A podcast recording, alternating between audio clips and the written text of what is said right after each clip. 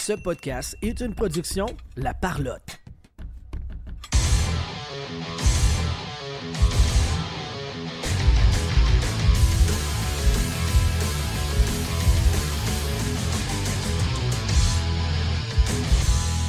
Troisième journée du Sport Hobby Expo. Et là, ben, on vient de passer à travers euh, les entrevues qu'on a eu la chance de faire avec euh, les membres du Canadien de Montréal. Peux-tu nous euh, exposer un petit peu là, qui qu'on a là, sur le show puis comment ça s'est passé? Ben écoute, ça commence bien. Premièrement, vous allez voir, c'est assez express. On n'était pas dans des conditions optimales. Euh, Entre les séances de signature qui étaient une en arrière de l'autre. C'est ça, que- les séances de signature sont toutes une en, en arrière de l'autre. Puis euh, pendant qu'on a les gars, ben ils annoncent les prochains à se faire signer à l'intercom. Donc c'est quand même particulier. Euh, Exemple, l'entrevue avec Kaden Goulet, on a vraiment, euh, vous allez voir, là, on- j'ai mis des trucs de, comme de transition. Là, Euh, puis il y a comme une première partie, il y a ça, puis après ça, c'est parce qu'il y avait le message qui était fait euh, euh, sur les haut-parleurs dans la salle, fait qu'on n'entendait plus rien. Donc, euh, tant qu'à ça, ben, on s'est dit, on va prendre la pause, puis.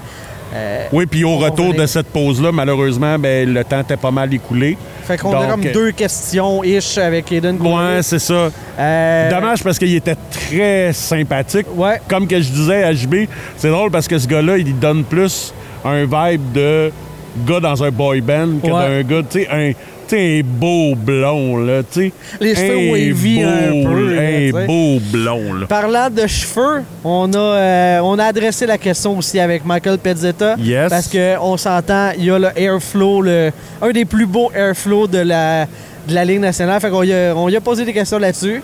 Ouais, Parce des questions euh, Miss Clairol. Ben, c'est ça. Puis, on voulait comme pas qu'il soit fâché après nous autres parce qu'il est capable de nous en sacrer une. On pas Ouais, ça, ouais, totalement. Et on va avoir aussi euh, ben, euh, Alex, Alex Newhook. En même temps que Michael Pezzetta. C'est ça. Fait que, tu sais, entrevue avec deux joueurs en même temps, en quelques minutes à peine.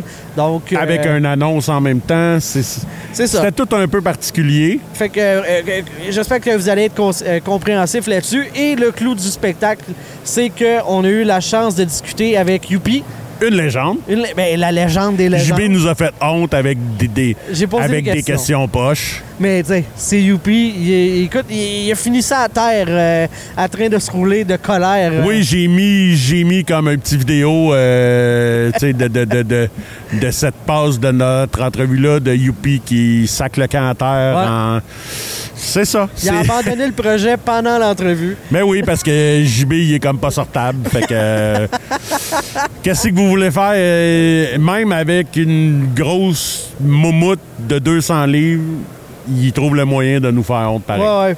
Une chance que Youpi parle pas parce que. Ah, il en que- aurait crissé, Ah, ouais, ouais, ouais, Puis je pense qu'il aurait sorti des mots d'église. Ça avait pas. En tout cas. Fait que tout ça pour dire Sa, que. sa gestuelle. Ah, valait des. Ah ouais, vraiment, vraiment, vraiment. Il y a du poil partout, là. Ah, ouais, ouais, le terrain euh, synthétique sur lequel on est n'est plus vert. Il y a un peu d'orange dans notre, euh, Ouais. dans notre coin. Fait que voilà pour euh, cette belle fin de semaine du côté du Sport Hobby Expo. La Youpi qui nous nargue en plus. Oh! Il se passe les fesses en avant nous autres. Il est pas gêné. Eh! Tout ça live, là. Ben oui, live, live, live, pendant qu'on fait notre, euh, notre petite introduction. Tout ça pour dire qu'on remercie énormément euh, André Lessard, la gang du Sport Hobby Expo, Mémorable Authentique, Premium Autographe, euh, Héritage Auction, euh, toutes les, gens, toutes ces personnes-là qui nous ont permis de vivre cette autre belle fin de semaine euh, avec eux, d'être là pour enregistrer des entrevues avec euh, les, différentes, les différents athlètes et les légendes qui sont là sur place. Donc, la prochaine édition, j'espère qu'on va être encore là. J'ai bien l'impression que notre, notre participation est appréciée dans, dans tout ça.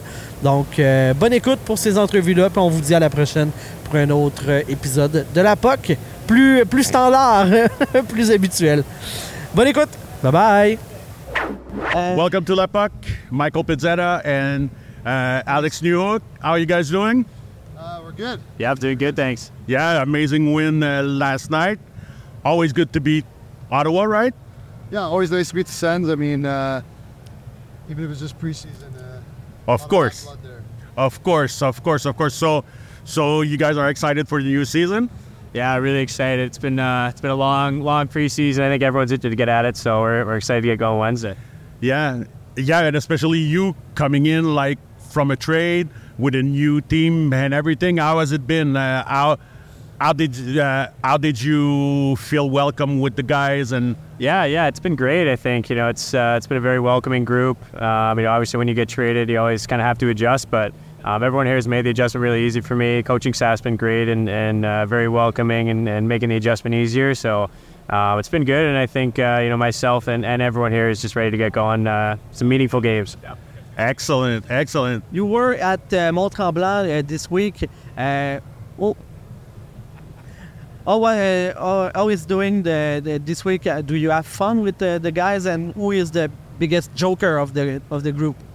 Yeah, we want names. Who's the biggest joker? Who's the biggest prankster of, of Yeah. the group? Yeah, I think we had a lot of fun with the guys. I mean, the weather was awesome. We got to play some golf and uh, just really hang out together. It's uh, And Tremblant is a beautiful place beautiful too. place. Like, and uh, yeah, it couldn't have been more perfect. Uh, so it's fun. And I mean, Cole uh, is a big jokester. Uh, Kovacevic had the boys laughing a lot this weekend too. So uh, we had a good time. Excellent, excellent. So we had a question because you have like probably the best hair in the NHL. so By far. by far, you guys like. So is it a, in a situation of leave the conditioner in, or you know, like Oh yeah, definitely, uh, definitely got my routine dialed in. Uh, just, just conditioner every, uh, every other day or every, every third day, and just uh, make sure the curls are looking good. You know, have to. I I had to ask that because that, that's what my girlfriend asked me to ask you because uh, she was like, how, how does he do it with with those beautiful curls? I was like, I I have to ask him now. I, I don't have a choice. That's it, je pense que. So yeah, guys, I know that we're rushed with time, so thank you so much for stopping by and. Go Habs, go! We hope you have an amazing season. I know it's going to be fun to watch you guys play all season long. Thank, Thank you. Thanks for having us. Yeah, thanks for having us. Thanks, guys. Win yesterday, then. Yeah, it was. Was. Always fun to beat Ottawa, huh? Yeah, yeah. Always fun to beat those guys. Yeah. I'm gonna ask you to be uh, closer to the microphone, please. Okay? So, on peut y aller.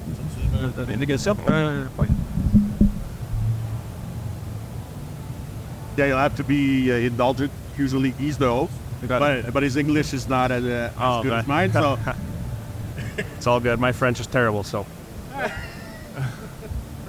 Working on it. yeah, a little bit.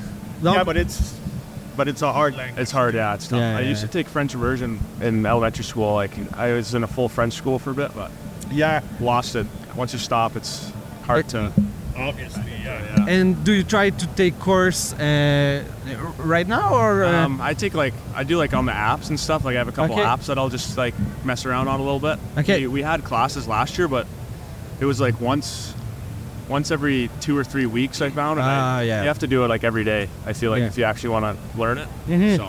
It's kinda Exactly. tough, So thank you to be with us today for the for the show. Um, we will have around five minutes with you, so uh, we'll try to be quick with our question to Perfect. let you uh, have the m- more time uh, possible to uh, to answer. Sounds good. So let's go, Sylvain. Yeah, so just right after a big win yesterday against Ottawa, just like we were saying off the air, it's always fun to be the, a division rival, even in the preseason, right? Yeah, I know it always feels good, and um, you know, two teams don't really like each other much, and even though it's the preseason, it just kind of uh, builds confidence for our group going into to Wednesday, and um, feel good going to Wednesday. So Yeah, yeah, yeah, and and we can totally feel like you guys are have all come up together. Like, like I've been a Habs fan for like all my life, and like I don't remember.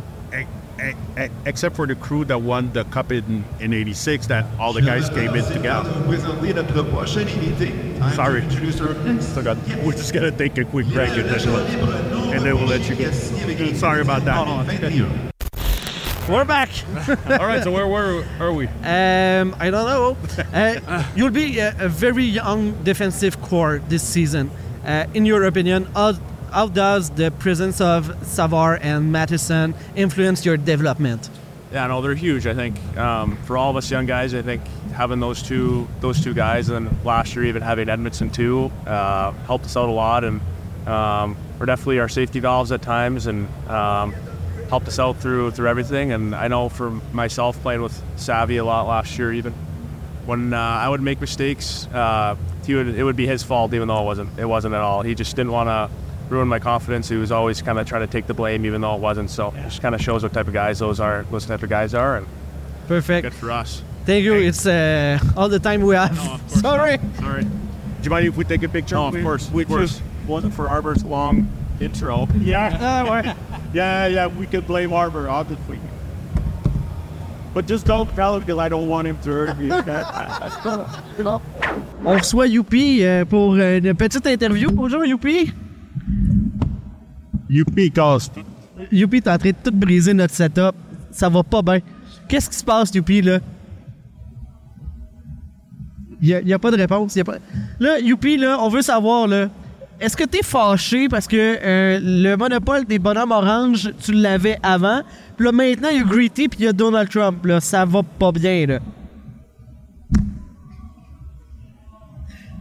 Ah oui, OK. Il est fâché. Hey, j'ai, touché une corde Il est sensible. fâché orange, là. Il est fâché. Eh oui, il peut pas être fâché noir, il est fâché Il orange. est fâché orange. Voilà. Je comprends, je comprends. Ah, il dit de passer à la prochaine. C'est ça, là, il on, on est en train de le brûler. Fait que, euh, qu'est-ce qu'on voulait demander d'autre? Oui, ah oui, t'es euh, la seule mascotte transfuge. T'as passé des expos aux Canadiens. Ça a-tu été facile de te retrouver un logement à Montréal? Tu sais, c'est pas, pas accessible. C'est c'est difficile de trouver un logement à Montréal. C'est ça qui arrive. Là, euh, je- moi, Youpi, dernière question pour toi. Euh, je voulais savoir, tu sais, euh, les cônes oranges, est-ce que c'est dans ta famille? Parce qu'il y en a beaucoup à Montréal, tu sais. Pas impressionné par ma question. Non, je pense qu'il l'a pas aimé. Euh, bon, ben, Youpi, ça va être ça pour aujourd'hui. Merci beaucoup pour ton temps, Youpi. Merci, Youpi. Merci, Youpi.